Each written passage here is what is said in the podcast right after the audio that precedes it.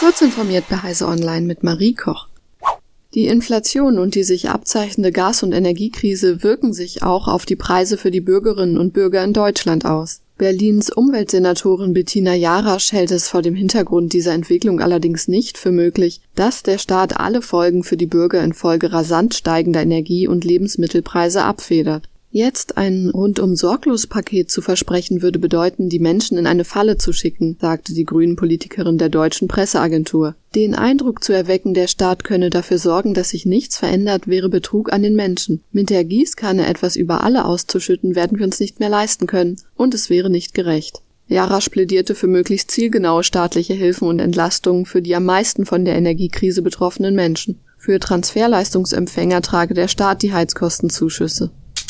Das Tor-Projekt hat eine neue Hauptversion seines gleichnamigen auf Privatsphäre ausgerichteten Browsers veröffentlicht. Der Tor-Browser 11.5 enthält ein Werkzeug, mit dem sich etwa landesweite Sperren des Tor-Netzes leicht umgehen lassen sollen. Außerdem sind verschlüsselte Verbindungen per integriertem HTTPS-Only-Modus nun standardmäßig aktiv und die Netzwerkeinstellungen wurden überarbeitet und vereinfacht. Mit dem Tor-Browser können Nutzer anonym im Web surfen und ihre Spuren durch das dahinterstehende Anonymisierungsnetzwerk Tor verwischen lassen.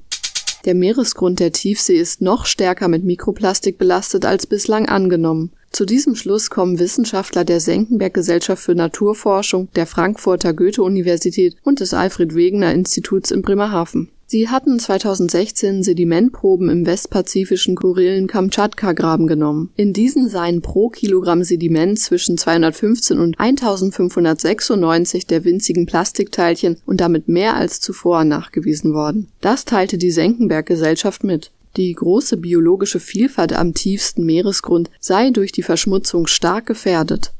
Intel hat einen Ausblick auf die Leistungsfähigkeit seiner ersten Desktop-Grafikkarte gegeben, die ARC A750. Auf Basis einiger Benchmark-Resultate soll dieses Alchemist-Modell bis zu 17% schneller sein als Nvidias GeForce RTX 3060. Allerdings gibt Intel zu, dass dieses Performance-Niveau nicht in allen Spielen erreicht wird. In einem Video zeigt Intel die ARC A750 Desktop-Grafikkarte in einem Benchmark des Spiels Cyberpunk 2077. Bei einer Auflösung von 2560 x 1440 Bildpunkten und hohen Bildqualitätseinstellungen erreicht die A750 rund 60 Bilder pro Sekunde, was gemeinhin als flüssig spielbar gilt.